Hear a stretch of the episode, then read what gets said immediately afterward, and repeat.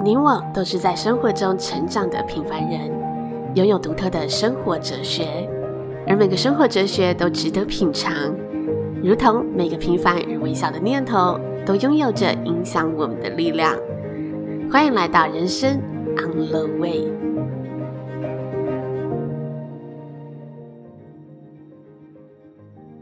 用十年时光摸索职人灵魂，在成就感中找到自己的位置。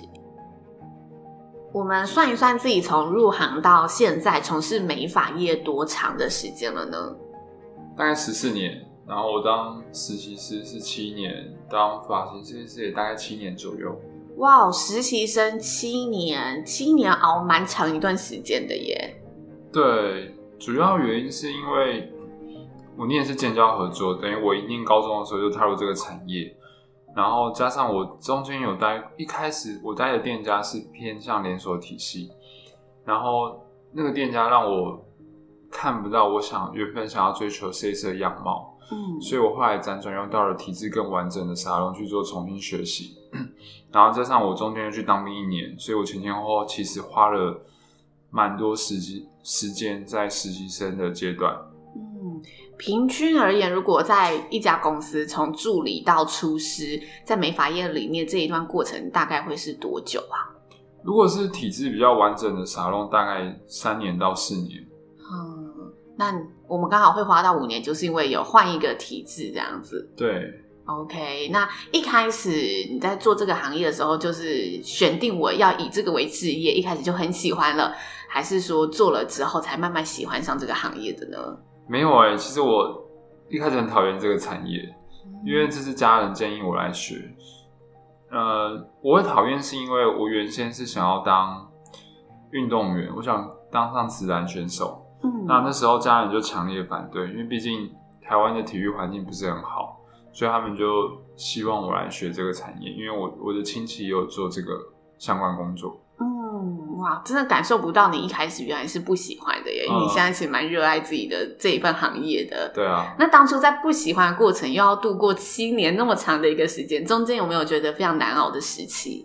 有，因为我踏入这产业的时候，算是蛮黑暗的时期。会说黑暗，是因为我那时候并没有所谓的保障底薪，然后我那时候平均的月薪大概就是七八千。不过那个阶段是指我在待在连锁店的时候，嗯，我后来。到体制比较婉转的店家，就是薪水又比较好，就就是到一两万这样子。可是同时也是因为我那时候北上，一个人租房子，然后自己缴学费，然后可能还有一些工作上需要的材料费，基本上我都自己吸吸收跟消化，所以那时候过得会比较辛苦一点点。嗯，很难想象一两万要在台北一个人负担学费，又要租。真的是要勒紧裤带的生活。对啊。那现在升格为设计师后，大家应该也蛮好奇，设计师的薪水是怎么算的呢？其实跟业务有点像，就是你的客人做的项目，然后加上你的底薪去累积起来。那平均做两年到三年设计师，收入应该都会有三万到四万左右。对，果然还是要任何行业都是一样，要基础打好，出师之后。接下来的收入跟生活就可以慢慢的好转。真的？那你在担任设计时候是怎么样让自己？因为原本是说不喜欢的嘛，嗯、怎么样从不喜欢到现在，大家感受你看你的作品都会觉得哦，你是非常热爱这个产业，并且全心全意的投入在这份工作上的。这中间有什么转折的过程吗？我觉得最大的契机是因为我当上发型设计师的时候，我马上就遇到一个瓶颈，因为。我发现我不论做任何项目，我都比不过店内资深设计师，因为毕竟我是他们教育出来的嘛。我说的项目是指说像是剪发、烫发或是染发。那那时候我就在思考，我要怎么突破现状，跟让自己的业绩有所成长。所以我后来就发现，哎，那个时期很少人在做网络作品集，所以我就开始尝试做这一块。那在做作品集的中间，因为不断累积自己的经验，然后也看到每个作品的 before after。我就发现，原来自己也有能力可以让一个素人看到自己原先没有的样貌，然后可以得到马马上的真实的反馈。这种小小的成就感慢慢累积起来，让我觉得是蛮开心的。嗯，所以你就渐渐从这份成就感中爱上这个行业了？就慢慢开始。哇哦！所以果真就是不管从事什么工作，要让自己在工作中找到肯定自己的地方，都是非常重要的。真的，我觉得很重要。嗯，那你现在真的是预约满档的火红设计师诶，设计师其实是一个美的行业，我觉得美的行业最重要就是要有自己的风格，才可以走出自己的独特性。那你是怎么找到并且建立自己的独特性，让现在可以有着源源不绝的客人愿意找上你，帮自己 settle 一下呢？我觉得是不断尝试，因为这中间我也就是有试过很多种风格，比如说像是欧美挑染，或是复古卷啊，然后或是大卷，或是剪那种就是像沙宣发型那种，就是很利落的鲍伯发型。那各种尝试之后，我发现我比较偏好喜欢像那种清新自然的发型，然后尤其是像我刚刚提到的，就是大卷这一块，我觉得烫大卷这一块让我。很有兴趣，原因是因为我一开始在受教育的时候，我学到的是，如果客人要烫大卷的话，你需要先帮他烫小卷一点，因为这样子他可能过个两到三个月或之后就会慢慢变成自然大卷。可是那时候我很不能接受，因为我觉得这没有逻辑啊，那为什么不一开始帮他烫大卷就好呢？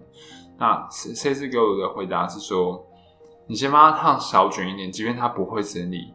那它还是会有卷度，它就不会回来找你重烫。然后，所以我后来就是又一直不断的去找怎样才可以烫大、烫出自然的那种大卷度，然后又去上课跟进修。后来真的就是学到了一些技术之后，就有试试在客人、试在 model 身上，然后后来也成功。后来就是帮客人烫，然后客人烫完的反应也都是蛮棒，就是哎，原来这是可以直接烫出来的。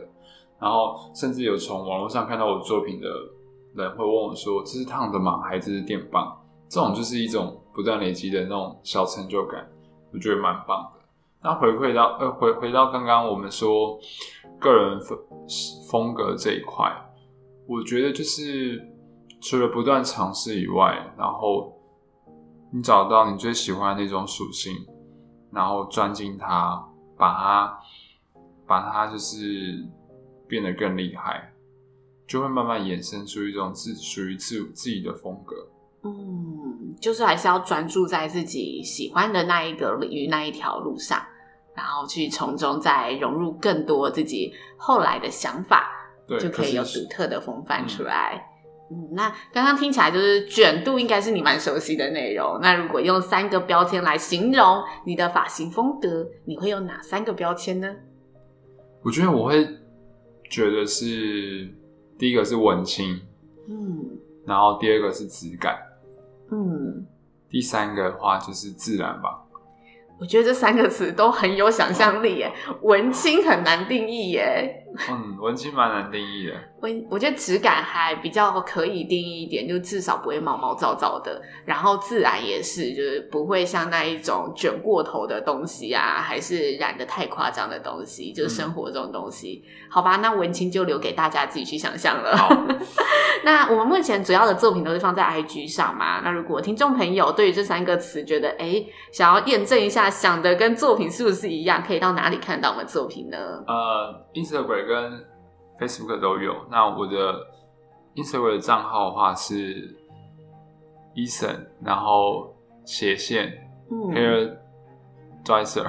Hair Dresser，好，好像有点长，没关系，我们到时候再放到那个节目资讯栏上面，大家可以到上面去搜寻，然后帮我们也按赞追踪一下喽。谢谢。那前阵子我在你社群上其实有看到一篇贴文，说自己刚入行到现在，对这个自己在行业上的职称的转变，有一个不同的思想转换的过程，可以跟大家分享这一篇贴文吗？我觉得这篇贴文的内容蛮值得跟大家在节目的尾声分享一下的。当然可以啊，我觉得那个也是我感触蛮深的，因为我刚踏入这个行业的时候，也很常会听到人家说：“哎，你不喜欢念书，那你去做美发；你不知道念什么科系，那你去学美发。”就会让我一种感觉，就是美容美发好像是一个不是很厉害的工作。所以，像以前同学会的时候，就会有同学问我说：“哎，你是做你现在在做什么工作啊？”其实我都蛮小声回答说我是做头发，那可是随着工作经验的累积，然后我在中间找到了成就感，还有客人给予我的信任感，然后加上我觉得人生任何重要的场合上都不能忽视发型的重要，发型也确确实实影响到我们人的心情，这让我了解到发型设计师真的是一个非常重要的职业。所以现在有人问我说，你是做什么工作的时候，我都会蛮有自信告诉对方我的职业是发型设计师。